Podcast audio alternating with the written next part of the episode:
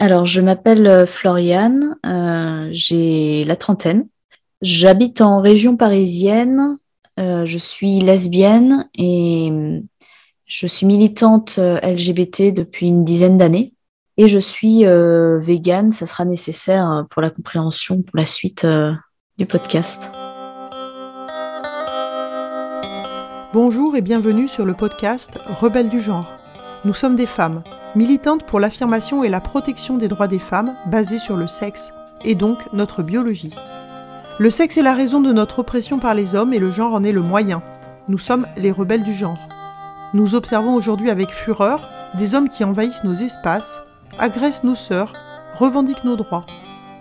Conditionnés à la gentillesse et touchés par leur victimisation, les femmes mettent en général un certain temps à comprendre l'arnaque du mouvement transactiviste et commencent souvent par soutenir cette idéologie.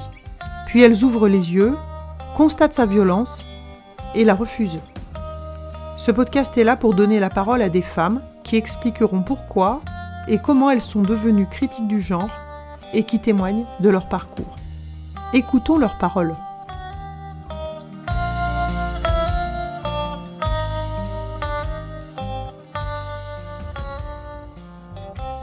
Je suis arrivée dans le, dans le milieu euh, LGBT il y a euh, donc un peu plus de dix ans en raison de mon homosexualité et c'est le premier milieu militant euh, dans lequel j'ai mis les pieds. Et je me suis ensuite intéressée à d'autres luttes, notamment bah, le féminisme qui me concernait, et ensuite des luttes qui concernaient d'autres groupes sociaux opprimés, notamment les luttes antiracistes, la lutte pour les droits des animaux, donc le véganisme, et le transactivisme. Donc je n'appelais pas transactivisme à l'époque, mais qui était la lutte pour les droits des personnes trans. La logique d'écouter les concernés, de se remettre en question, de vérifier les privilèges qu'on pouvait avoir sur d'autres groupes sociaux. Cette logique-là qui est présente dans les luttes sociales comme le féminisme, la lutte antiraciste, euh, le véganisme, je l'ai appliquée aussi euh, aux personnes trans. Ça, ça faisait totalement sens, sachant que à cette époque-là, j'avais pas d'outils matérialistes. Donc, je ne basais pas mes positionnements sur des positions euh, rationnelles et sur une vérification euh, vraiment scientifique ou, méthodique de ce qui faisait qu'il y avait des, des mécanismes de domination de groupes sur d'autres groupes. Je me basais uniquement sur les propos des concernés, ce qui était le mantra qu'on nous répétait. Écouter les concernés, ce qui est quelque chose d'assez pertinent. Écouter les personnes en fait qui vivent, écouter ce qu'elles nous décrivent et les faire confiance à ce qu'elles nous disent. Le problème, c'est que cette, euh, cette logique-là, qui est nécessaire pour les personnes qui subissent des violences et auxquelles n'ont pas accès les personnes qui ne subissent pas ces violences-là, donc ce fait d'écouter les concernés, ça permet euh, d'avoir accès, par exemple, pour, euh, pour les hommes, d'avoir accès à, aux propos des femmes concernant les agressions qu'elles subissent ou le harcèlement qu'elles subissent dans la rue. Et si on le cale de la même manière sur des personnes qui sont en réalité dans le camp des oppresseurs, on peut en fait les faire passer pour des opprimés. Et on peut euh, faire croire que ces personnes-là subissent des violences ou subissent des oppressions par un groupe social qui est en réalité euh, un groupe social euh, artificiel. Alors tous les groupes sociaux qui sont créés par la société, mais là, dans le sujet qui nous réunit, le groupe 6, qui regrouperait des hommes et des femmes cis, n'a pas de sens étant donné que les femmes n'ont aucun avantage et aucun privilège matériel sur les hommes transidentifiés. Elle ne les exploite pas sexuellement, elle ne les exploite pas émotionnellement, elle, euh, elle ne les utilise pas pour faire des tâches domestiques ou pour faire des tâches de travail non rémunérées, comme c'est le cas dans les autres mécanismes de domination. Donc, euh, donc voilà, je suis arrivée dans les milieux euh, LGBT il y a une, une dizaine d'années. J'ai pris tel quel les discours euh, qu'on me servait, d'autant que lorsque j'ai essayé de d'émettre un doute, au tout début, lorsque j'étais encore une féministe et une femme comme celles qui n'ont aucune idée de ce qu'est le transactivisme, lorsque j'ai tout juste commencé à entendre parler des personnes trans, les questions que je posais avaient pour conséquence des représailles sur la manière dont on me voyait et sur ce qu'on me renvoyait de moi-même.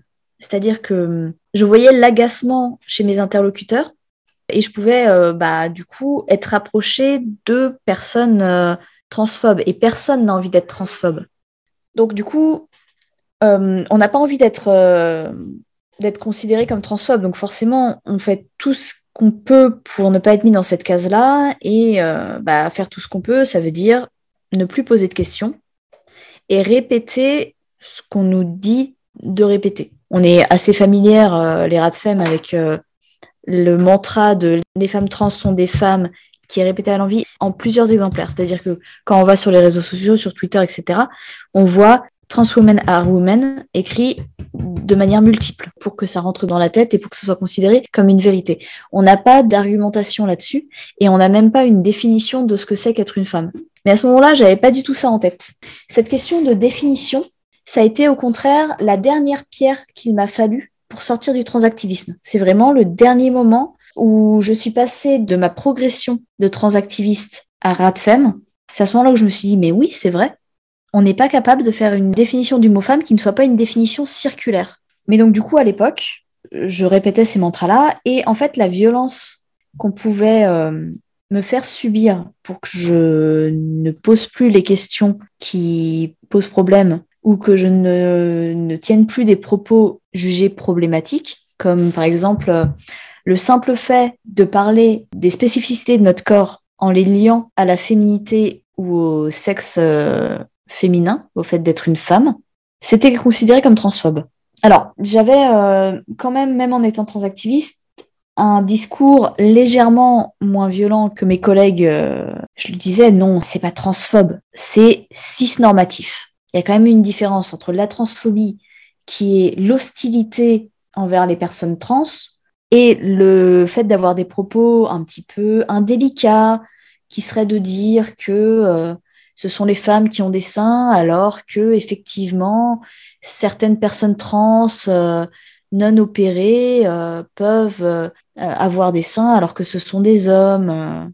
Donc j'avais un discours légèrement moins extrême que la moyenne moins transactiviste, entre guillemets, que la moyenne. Néanmoins, la violence avec laquelle on répétait à l'envie que c'était transphobe d'avoir tel comportement ou de tenir tel propos, qui étaient en réalité des comportements et des propos qui ne nuisaient pas à l'intégrité des personnes trans, a fini par faire que je recréais moi aussi cet environnement hostile.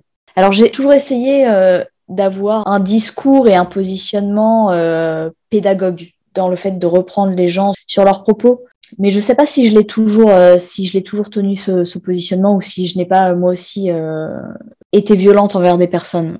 Je sais que envers les hommes euh, certainement, envers les femmes j'essayais quand même de de me dire que les femmes faisant partie d'une classe d'opprimés, elles, n'avaient pas à, subir autant de violence.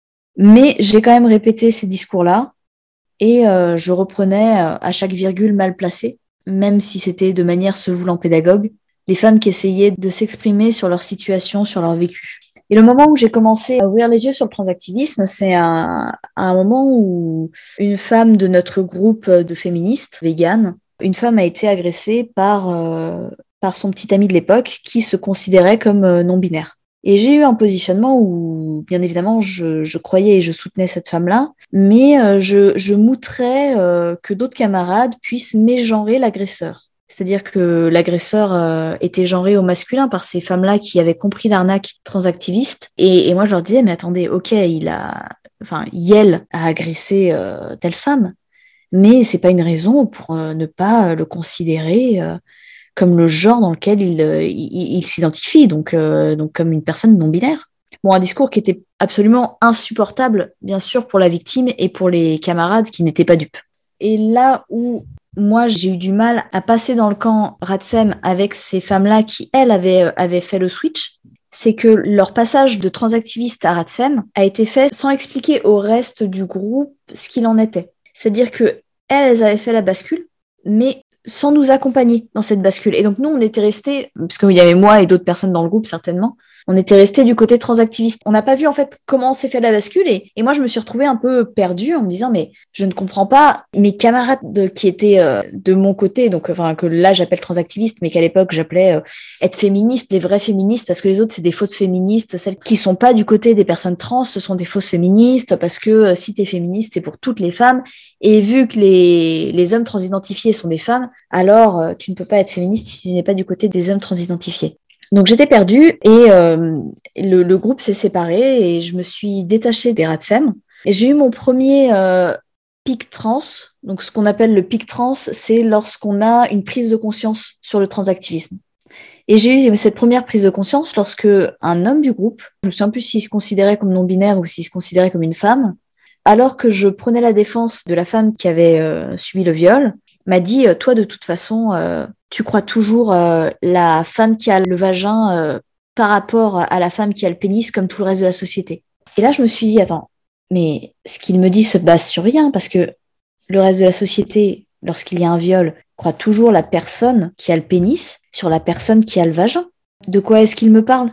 Jamais on va croire la personne qui a le vagin sur la personne qui a le pénis. Donc là, déjà, j'ai commencé à me, à me poser des questions, surtout la violence avec laquelle il me l'avait dit. Il avait vraiment essayé de me, pour le coup, de me silencier, mais de me silencier, c'est-à-dire, euh, je défendais une victime par rapport à un agresseur, et lui, il était vraiment en train de me dire, c'est toi, parce que euh, une femme avec un, pénis est plus légitime qu'une femme avec un vagin. C'était vraiment son discours. Et j'ai mis quelques années, peut-être euh, entre deux et cinq ans, pour vraiment que je bascule de transactiviste à femme en faisant une longue pause un peu à mi-parcours où je pensais avoir euh, un positionnement neutre et euh, rationnel et cohérent où je me disais, alors euh, bon, les femmes trans subissent quand même pas mal de violence de la part de la société. Elles se font nier leur identité par ces sales terfs, c'est vraiment horrible. Elles subissent des viols et des agressions, donc elles méritent vraiment notre soutien, notre protection. Les TERF sont inhumaines de les considérer comme des hommes, ce ne sont pas des hommes, elles ne sont pas perçues comme des hommes dans la rue. Voilà. Par contre, certains euh, transactivistes que je n'appelais toujours pas transactivistes quand j'étais dans, cette, dans ce positionnement-là, ont tort de dire aux femmes de ne pas parler euh, de clitoris parce qu'en ce moment on en entend trop parler et qu'il y en a que pour ces salsis. Elles ont tort de s'en prendre violemment à des femmes euh, alors que les femmes font partie du groupe des opprimés. Elles ont tort de reprendre violemment des femmes qui en fait n'ont juste pas connaissance de notre idéologie. Bon, bien sûr, à l'époque, je ne disais pas de notre idéologie, mais je me disais, les femmes sont juste pas renseignées sur ce que c'est que être trans. Elles ne savent pas. Il suffit de pédagogie pour leur faire entendre raison. Et donc, être violente avec elles, c'est vraiment pas la bonne solution. Donc voilà, j'avais un positionnement où je me rendais compte, en fait, de l'arnaque transactiviste, mais sans mettre encore les bons mots dessus. Et où à la fois, je voulais défendre les personnes trans et les reconnaître comme elles s'identifiaient. Et où je voulais ne pas être dans le camp du mal. Il y avait toujours ce, en fait, cet épouvantard que sont les, les TERF. Avant qu'on ait l'usage de ce mot TERF, il y avait féminazi, il y avait euh, féministe radical, mais pas dans le sens dans lequel nous on l'entend, mais dans le sens euh, des personnes qui sont ignorantes de ce que c'est que la radfémie et qui vont parler de féministes radicales pour parler de, de, féministes qui ont des propos ou des positionnements un peu trop extrêmes pour eux. Et donc cet épouvantard de la féministe radicale et de la terre me tenait à l'écart de mes, de mes sœurs euh, de lutte, me tenait à l'écart d'un discours où je refusais même de lire des articles s'il y avait le fait que cette personne-là ou que ce groupe-là soit relié à ce qui était considéré comme TERF, donc notamment oser le féminisme. Donc euh, oser le féminisme était vraiment euh, diabolisé dans les milieux transactivistes et donc ça éloigne du discours qui est porté par ces femmes-là. Et donc lorsqu'on a des groupes de femmes ou des femmes qui sont considérés comme vraiment euh, des ennemis, comme vraiment des, les pires ordures que la Terre ait portées, même si leur discours est plein de bon sens, on a du mal à s'en approcher. Et en fait, il faut absolument que ce soit des personnes de notre entourage bienveillantes et avec du temps et de la patience qui nous permettent de sortir de ce dogme-là en étant en fait à nos côtés, en posant des questions, en fait de la même manière que lorsqu'on essaie de sortir quelqu'un d'une secte ou d'une pensée euh, sectaire euh, dangereuse. Donc euh, on a les zététiciens, les sceptiques qui donnent un petit peu un mode d'emploi pour sortir une personne d'une pensée irrationnelle. Et c'est ce genre de conseil-là qu'il donne, c'est le fait de rester proche de la personne, de ne pas se confronter trop euh, violemment à ses idées, mais au contraire d'essayer de lui faire prendre conscience par elle-même en lui posant des questions. Et en fait, pour pouvoir aider quelqu'un euh, à se sortir d'une idée, faut être de son côté. Faut pas euh, être l'antagoniste, faut pas représenter l'ennemi. Donc voilà, en positionnant en fait les féministes radicales, les féministes comme étant une insulte à base de transphobie à quoi on ne veut absolument pas être associé, on arrive à nous éloigner en fait de, discours qui pourraient nous aider à évoluer. Mais alors du coup, qu'est-ce qui t'a amené à un moment donné à ouvrir les yeux par rapport à cette question des, horribles torts cruelles et haineuses euh, que nous sommes? C'est justement le fait de parler avec des femmes qui étaient un peu euh, sous couverture.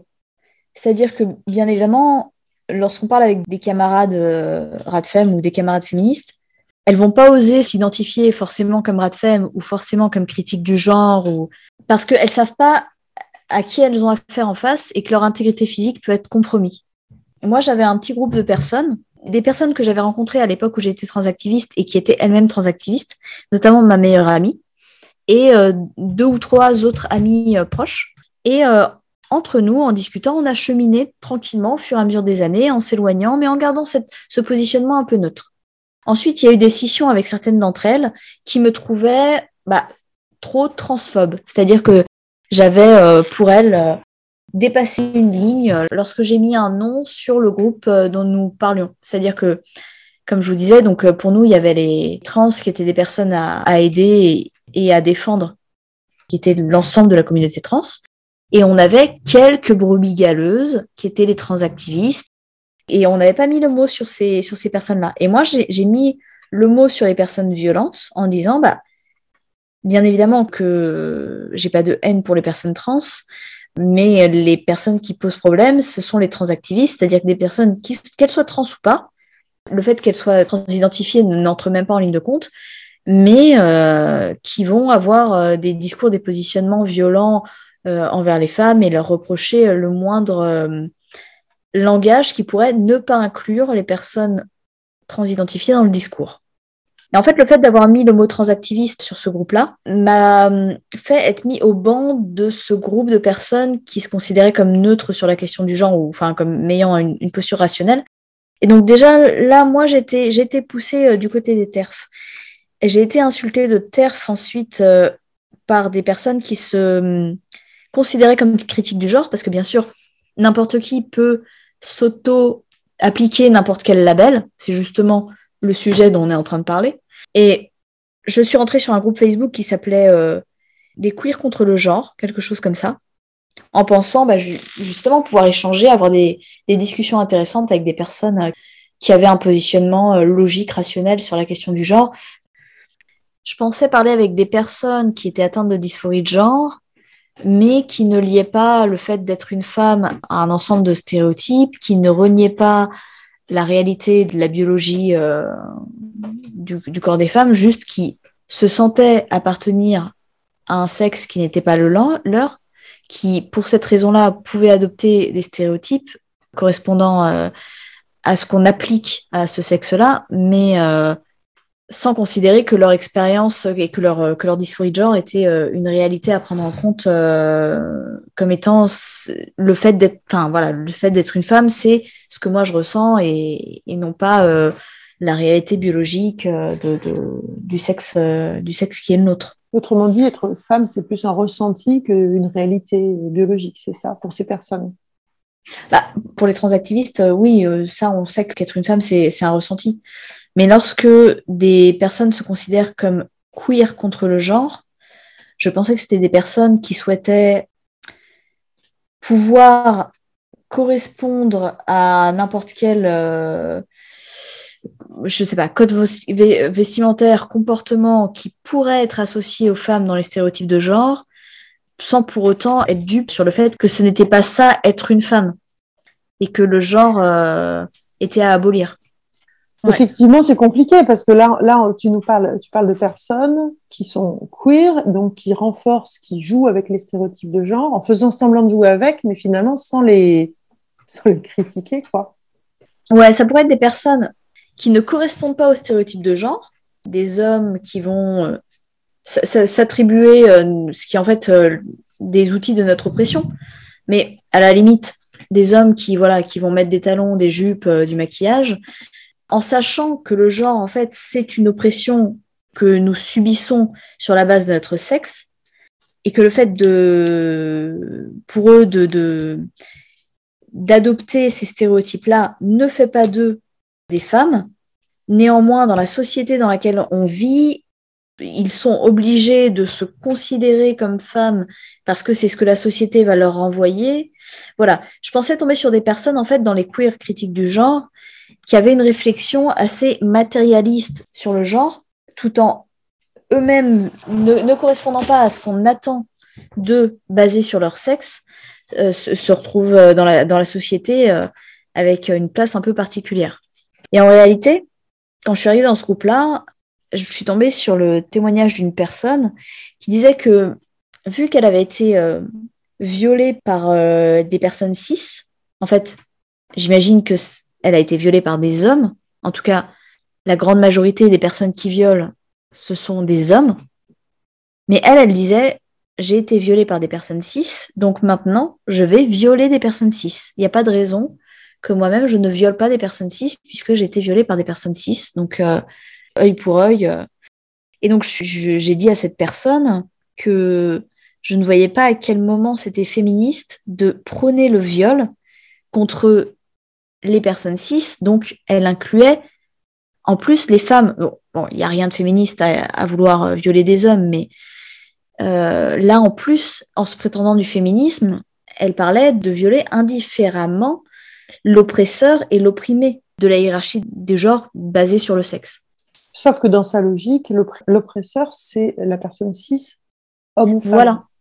Voilà. Donc en fait, on a, c'est ce que je disais tout à l'heure, on a un espèce de, de groupe social où les hommes et les femmes qui se considèrent comme hommes et femmes, qui ne renient pas leur, sexe, seraient à égalité dans l'oppression des personnes trans. Or, les personnes qui violent, qui tuent les personnes trans, lorsque ça arrive, sont des hommes. C'est pas les femmes qui commettent ces gestes-là et c'est pas les femmes qui commettent ces gestes-là de manière euh, massive. Donc voilà, donc là c'est la première fois dans cette discussion-là. Donc lorsque j'ai dit à cette personne trans qui appelait à violer les cis lorsque je lui ai dit que ce positionnement-là n'était pas féministe, sans avoir de propos euh, plus violents que ça, c'est la première fois où je me suis fait traiter de TERF. Et en fait, le fait d'être mis dans la catégorie TERF, ça aide à embrasser le discours euh, Radfem. Parce qu'en fait, on est déjà dans cette catégorie, donc on n'a plus rien à perdre. Donc je vous disais tout à l'heure que les quelques années où je suis restée un petit peu euh, entre deux eaux, c'est parce que justement j'avais cet épouvantard de la TERF. À partir du moment où j'en suis devenue dans les yeux euh, des autres, ça a été beaucoup plus facile pour moi de me rapprocher des discours TERF. Je dis, ah bon, bah, ah ok, je suis une TERF parce que j'ai des propos qui se basent sur du matérialisme, sur des preuves scientifiques, euh, sur des arguments rationnels. Bah, dans ce cas-là, autant aller voir ce que disent euh, les copines TERF, parce que si moi je suis une TERF en ayant ces discours-là, ça veut dire que les discours euh, TERF ne sont pas aussi étranges et aussi oppressifs et violents que ce que je m'étais imaginé. Donc ça m'a beaucoup aidé. Merci euh, aux transactivistes qui m'ont traité de TERF. Vous m'avez vraiment euh, aidé dans, le fait de me renseigner, de faire mes propres recherches, comme diraient les, personnes qui se trouvent dans des sectes, et pouvoir justement me sortir de ce dogme-là. Et donc, du coup, j'ai rencontré ensuite euh, des féministes euh, radicales, donc notamment une féministe radicale que je ne vais pas citer là parce que je ne pense pas qu'elle soit outée en tant que TERF, mais avec laquelle j'ai eu des discussions qui étaient au-delà de ce que moi je pense, qui étaient entre guillemets plus violentes que ce que moi je pense. Elle appelait les femmes trans des hommes en jupe. Et on a eu une réunion avec Julia Long. Bon, elle, je peux la citer parce que elle est clairement identifiée comme TERF. Julia Long, c'est une, féministe euh, anglaise. Donc, je l'ai rencontrée à Londres. On a bu un verre euh, avec elle. Et là, j'ai pu avoir des discussions assez intéressantes sur euh, bah, ce que c'est que le genre, ce que c'est qu'être une femme, la question justement du fait de ne pas avoir de définition dans les milieux transactivistes ou dans l'idéologie transactiviste, qui a fini par me convaincre de l'arnaque euh, dans lequel je m'étais trouvée durant pas mal d'années. Et j'ai conservé euh, un positionnement qui était un peu plus, tout en étant, m'étant bien décalé vers la race-fémie, en n'étant pas autant dans la race-fémie que, que certaines collègues, parce que certains discours ne me parlaient pas, notamment bah voilà, dire que que les, euh, les, femmes trans étaient des hommes en jupe, à ce moment-là, ça me paraissait assez violent. Euh, puisque je les considérais toujours euh, comme des personnes à, protéger, comme un groupe social particulièrement vulnérable. Pourquoi penses-tu que cette idéologie est une menace pour les femmes, pour leurs droits, pour les enfants, pour la société ou pour la démocratie? Alors, je pense que cette idéologie est une menace pour les femmes parce que si on ne peut pas nommer nos corps, si on ne peut pas nommer nos oppressions, on ne peut pas lutter pour nos droits efficacement, on ne peut pas dialoguer efficacement, on ne peut pas faire euh, passer les messages qu'on a besoin de faire passer. Parce que si on enlève la substance d'un mot, si on prend un mot et qu'on le vide de sa substance et qu'il devient une coquille vide, on ne peut plus l'utiliser pour faire passer les concepts qu'il contenait au départ. Et on le voit, euh, alors c'est très très présent au niveau, par exemple, des serviettes hygiéniques ou des protections hygiéniques. Donc là, on a euh, depuis quelques années la question des protections hygiéniques euh, lavables. Et on a du coup une communication dans ces entreprises-là qui se tourne surtout vers des jeunes femmes, des très jeunes femmes, des adolescentes qui commencent euh, bah, à avoir leur puberté, à avoir leurs règles et qui se tournent vers ces produits euh, lavables puisque c'est euh, ce qui se fait en ce moment est considéré comme euh, mieux pour le corps, pour le porte-monnaie, etc. Donc on a beaucoup de, de, jeunes femmes qui sont dans l'idée de bien faire les choses et notamment d'un point de vue écologique qui vont se tourner vers ces sociétés-là. Et hum, on n'a plus l'utilisation du mot femme dans les communications de ces marques. Je suis en train d'essayer de faire un benchmark justement pour voir comment les marques parlent de leurs clientes et parlent de leurs produits. Et pour certaines d'entre elles, le mot femme n'apparaît plus on se retrouve du coup avec des communications où on ne sait pas de qui on parle et de quoi on parle, et où les femmes sont réduites en fait à, euh, à leurs organes sexuels. Donc c'est euh, c'est ce que nous reprochent les transactivistes. Ils nous reprochent d'être essentialistes et de considérer euh, les femmes comme des utérus. En réalité, c'est l'inverse qui se passe puisque là, on va être ce que nous on considérait comme étant compris dans le mot femme. Et eh bien maintenant, on va dire que on va utiliser les mots personne qui menstrue, ou personne euh, ayant un utérus, ou personne ayant, ayant leurs règles. Et on va plus du tout euh, parler du groupe social qui, est, euh, qui, comprend ces personnes-là. Et si on applique ça, parce que là je parlais de serviette hygiénique, mais si on applique ça au moment du, du militantisme, on va avoir des communications comme, euh, je sais pas, je vais, je vais dire un chiffre au pif, 60% des personnes sexisées subissent des violences. Et en fait, on ne parle plus de hiérarchie d'un sexe sur un autre. On ne parle plus de qui commet les violences et de qui les subit. On a un ensemble de personnes qui subissent des violences et un ensemble de personnes qui commettent ces violences. Mais on ne peut plus nommer qui sont les acteurs de cette hiérarchie. Si on peut plus les nommer, on peut plus euh, efficacement se battre pour euh, faire cesser ces violences puisqu'on ne sait plus en fait qui protéger et contre qui. On ne dit plus en fait que ce sont euh, bah, les hommes qui commettent des violences contre les femmes. Même si au final le mot homme est assez peu impacté euh, dans les milieux transactivistes. C'est-à-dire qu'on a, on a assez peu porteurs de prostate, on a assez peu euh, personnes ayant une absence de glandes mammaires développées ou ouais, assez rare, personnes ayant des, des poils au menton. C'est assez rare. Le mot homme est encore utilisé, mais euh, en parlant d'hommes cis.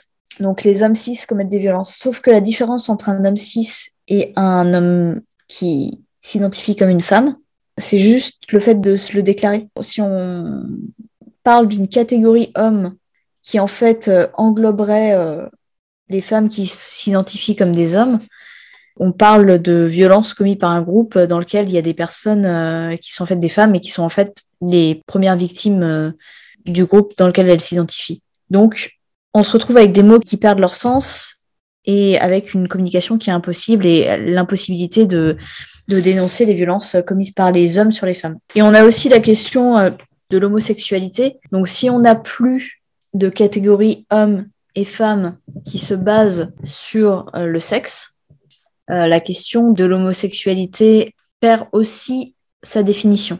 Et on le voit très nettement, euh, surtout enfin, sur les réseaux sociaux, c'est assez, assez courant, c'est un discours vraiment qui existe, de dire aux personnes, enfin aux lesbiennes et aux personnes bi qu'elles sont transphobes du fait d'être lesbiennes et bi. Donc pour les personnes bi, c'est parce que si on utilise le mot bi et non pas pan, alors ça veut dire qu'on refuse de relationner avec des personnes qui s'identifient comme non-binaires et donc du coup qu'on est transphobe. Donc ça a déjà pas beaucoup de sens puisque les personnes bi qui relationnant avec des personnes des deux sexes, la question de la manière dont s'identifient ces personnes n'entre pas en ligne de compte dans les relations que peuvent avoir les personnes bi avec leurs partenaires. Donc ça n'a pas beaucoup de sens cette critique sur les sur les bi et sur les lesbiennes, c'est carrément euh, dangereux puisque le discours qui existe euh, auprès des lesbiennes, c'est de leur expliquer que si elles ne relationnent pas avec une personne qui s'identifie comme une femme alors qu'elles se disent lesbiennes, sur la base du fait que cette personne-là soit en réalité un homme, alors elles sont transphobes, puisque le discours, euh, là bien sûr je l'ai dit euh, de, manière entre guillemets rat de femme, mais le discours c'est si vous ne voulez pas relationner avec une femme trans parce qu'elle est trans, alors vous êtes transphobe. Et vous n'êtes pas une lesbienne, vous êtes une fétichiste de la vulve. Donc c'est assez déshumanisant déjà de réduire les femmes à leur vulve. Ce que les transactivistes nous reprochent, mais ce qu'ils font eux-mêmes, puisque bien sûr, euh, nous, euh, en tant que lesbiennes, lorsqu'on voit euh, une femme, on ne voit pas une personne qui a une vulve, ou on s'intéresse pas, enfin voilà, on n'a pas une, une attirance ou une excitation qui est liée au fait que cette personne porte une vulve. Le sexe, c'est en réalité plus large que les organes sexuels primaires. On a euh, des caractéristiques sexuelles secondaires qui rentrent en ligne de compte, euh, bien évidemment, dans le sexe. Donc on a la voix, la taille, la répartition graisseuse, euh, la pilosité, la répartition musculaire. On a en fait tout un tas d'éléments qui font partie du sexe et vers lesquels nous, les lesbiennes, bah, on est attirés par les personnes qui appartiennent à ce sexe-là. Et ces personnes peuvent être extrêmement diverses, donc bien évidemment, chacune d'entre nous va avoir ses préférences, mais on va pas être attiré par toutes les personnes qui ont une vulve, on va être attiré par des femmes, et ça va être ça notre point en commun, on va être attiré uniquement par des femmes, et en fait, on nous rabaisse à nous considérer comme fétichistes de la vulve si on ne veut pas coucher avec des hommes, avec des hommes qui nous affirment ne pas être des hommes.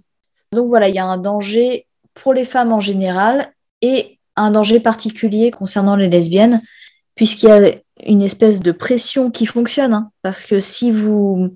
Je parlais euh, plutôt du fait que moi, j'étais tombée dans le transactivisme parce que je voulais être une bonne personne. Je ne voulais absolument pas être cataloguée comme transphobe. Et donc, du coup, J'écoutais ce qu'on me disait et en plus les femmes, on, est éduquées à avoir de l'empathie. Donc on a tendance à vouloir vraiment euh, ne pas être dans le mauvais camp. Et en fait, si vous répétez à une lesbienne au sein de sa communauté, la communauté LGBT, la communauté dans laquelle elle se sent bien parce qu'elle subit de la lesbophobie en dehors et que là c'est un endroit qui lui donne l'impression d'être safe, qui ne l'est en réalité pas, mais qui est un endroit où elle pense être avec des pères dans le sens des personnes euh, identiques à elle et où elle pense pouvoir euh, faire confiance aux personnes qui l'entourent, qui sont euh, sa, famille, sa nouvelle famille, euh, surtout des lesbiennes qui ont parfois des problèmes bah, justement avec, avec leur famille biologique en raison de l'homophobie.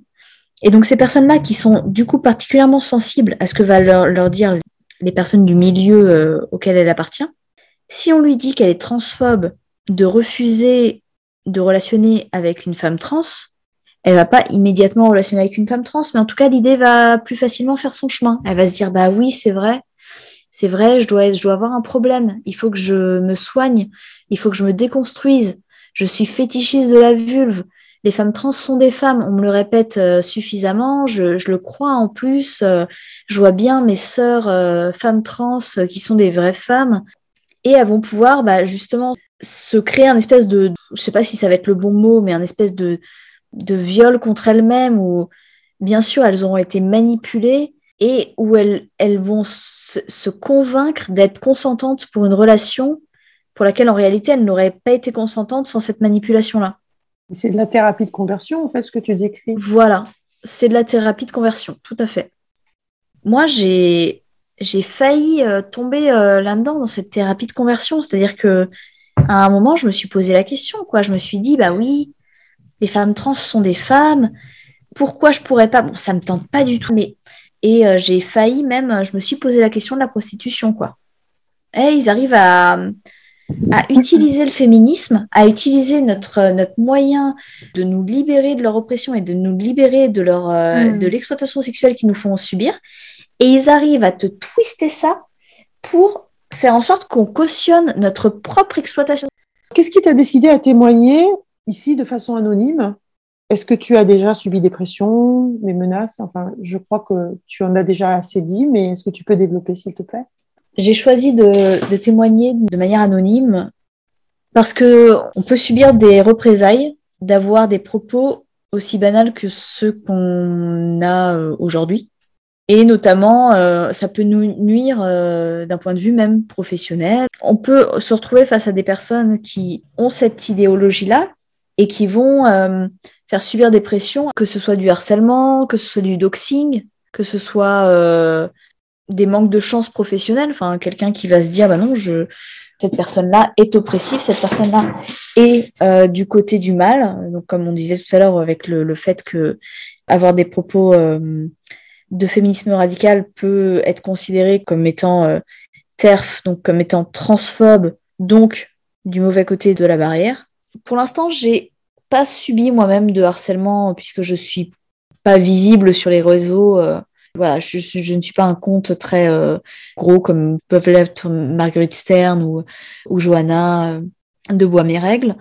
Par contre, j'ai déjà eu une personne, donc un homme qui s'identifie comme femme, euh, qui, à l'époque où j'étais encore transactiviste, s'est invité dans mes DM parce que j'avais commenté un, commentaire totalement néant sur une publication Facebook.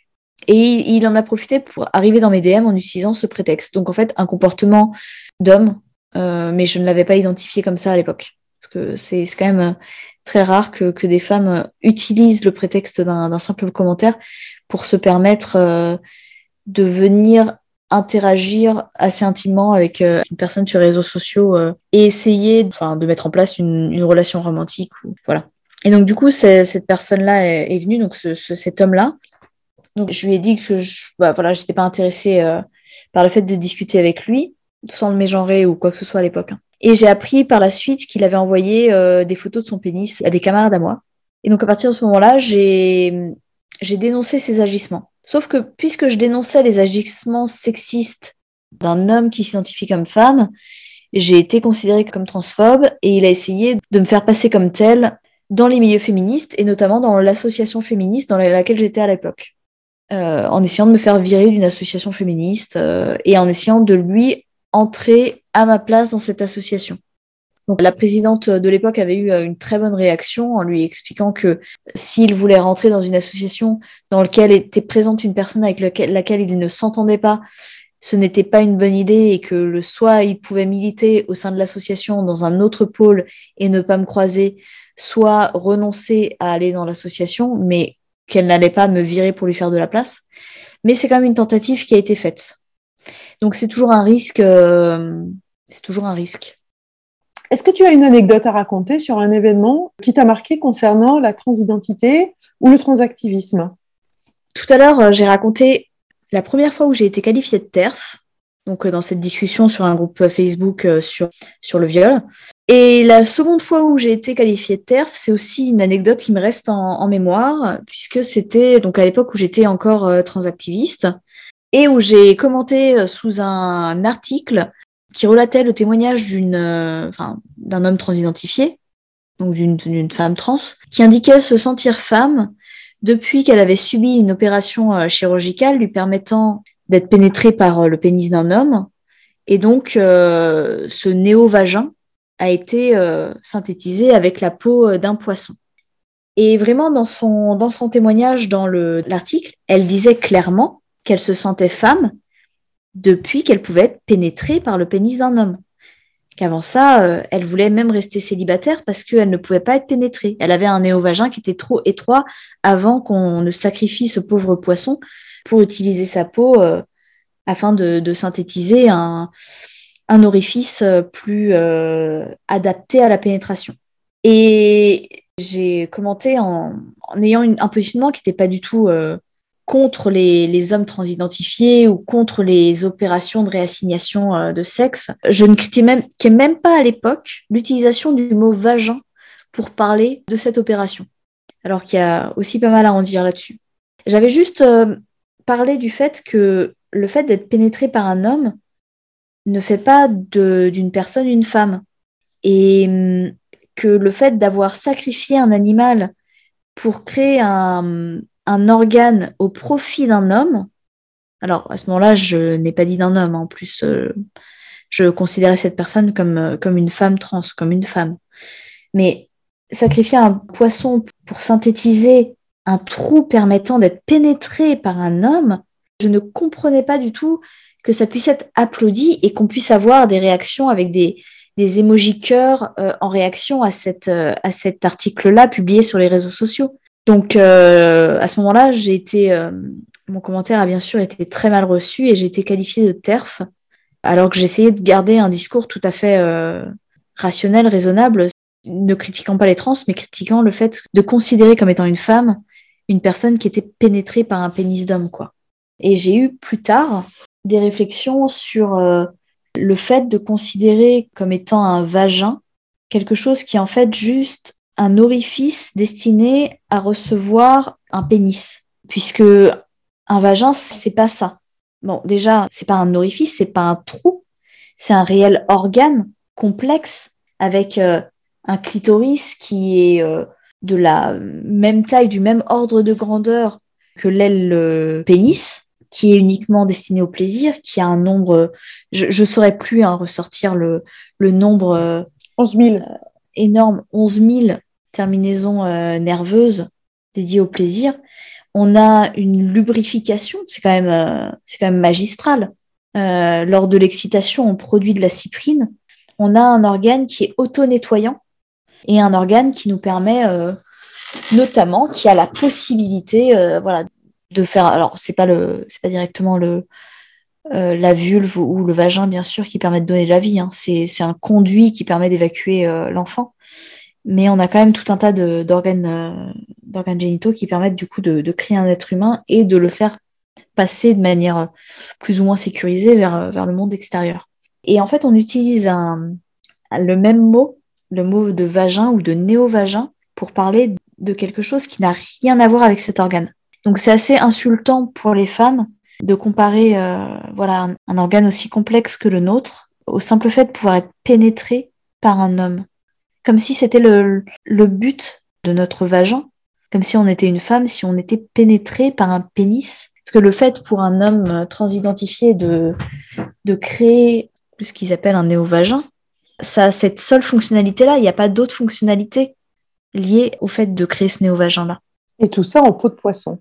En peau de poisson en plus, donc en peau de poisson, donc, euh, donc en sacrifiant bien sûr un animal juste pour un confort ou pour correspondre à une idéologie. Donc ça, c'est assez euh, dramatique. Dernière question. As-tu quelque chose à ajouter? Alors là, on a parlé du genre et du transactivisme, puisque c'est le, sujet de, du podcast. Mais en réalité, ces idéologies euh, transactivistes, elles sont liées. C'est tout un package qui va ensemble généralement et notamment avec euh, d'autres questions du féminisme libéral, pour celles qui le considèrent comme, comme un féminisme. J'en je, fais plus ou moins partie, puisqu'il y a quand même dans ces personnes-là des, des, femmes qui sont des femmes sous emprise, donc je ne les considère pas comme mes ennemis, qui essayent de lutter pour leurs droits.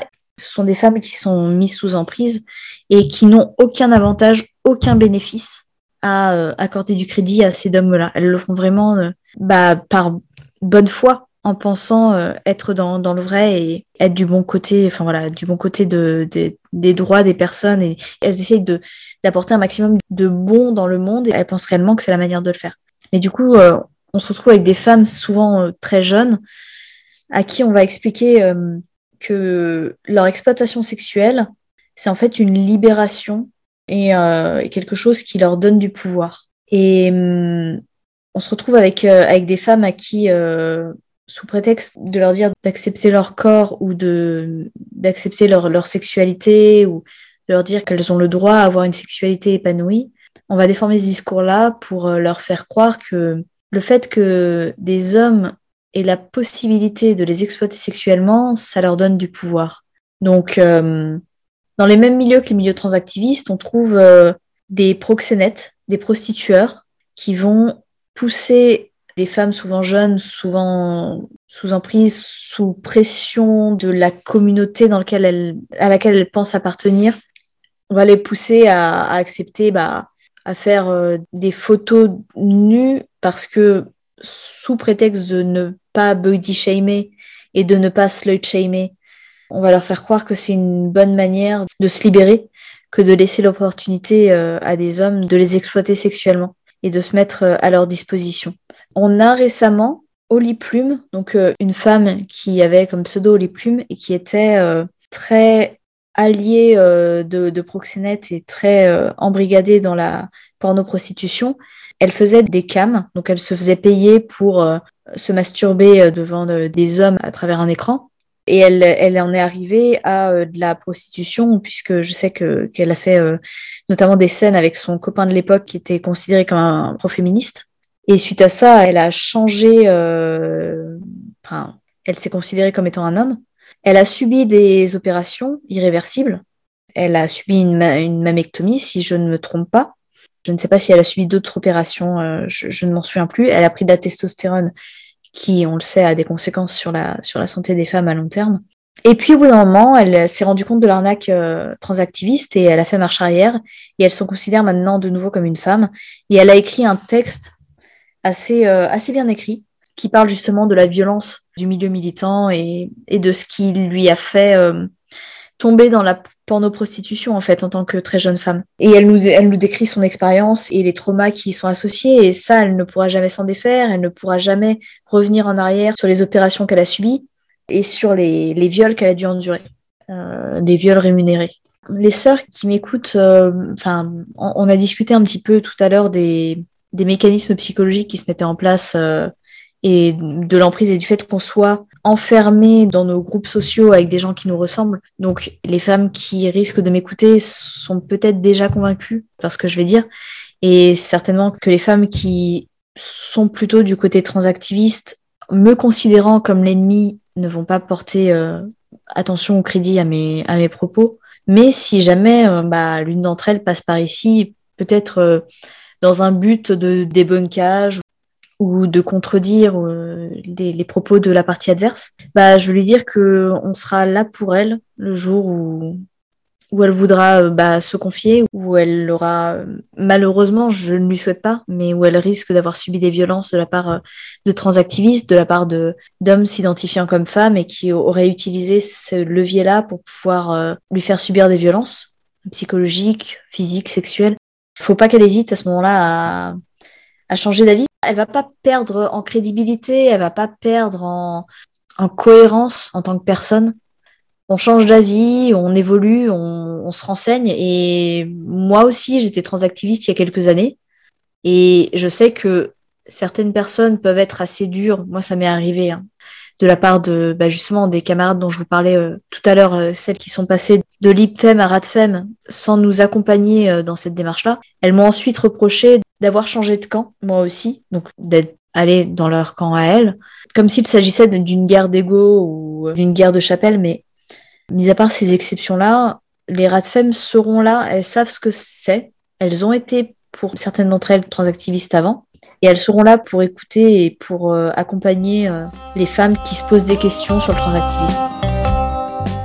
Merci d'avoir écouté notre parole et n'hésitez surtout pas à partager le plus largement possible. S'il vous plaît, signez la Déclaration des droits des femmes basée sur le sexe, womensdeclaration.com. Rejoignez-nous, n'ayez plus peur, ensemble nous ferons changer les choses. Si vous souhaitez témoigner, contactez-nous et à bientôt pour un nouveau témoignage de Rebelles du genre.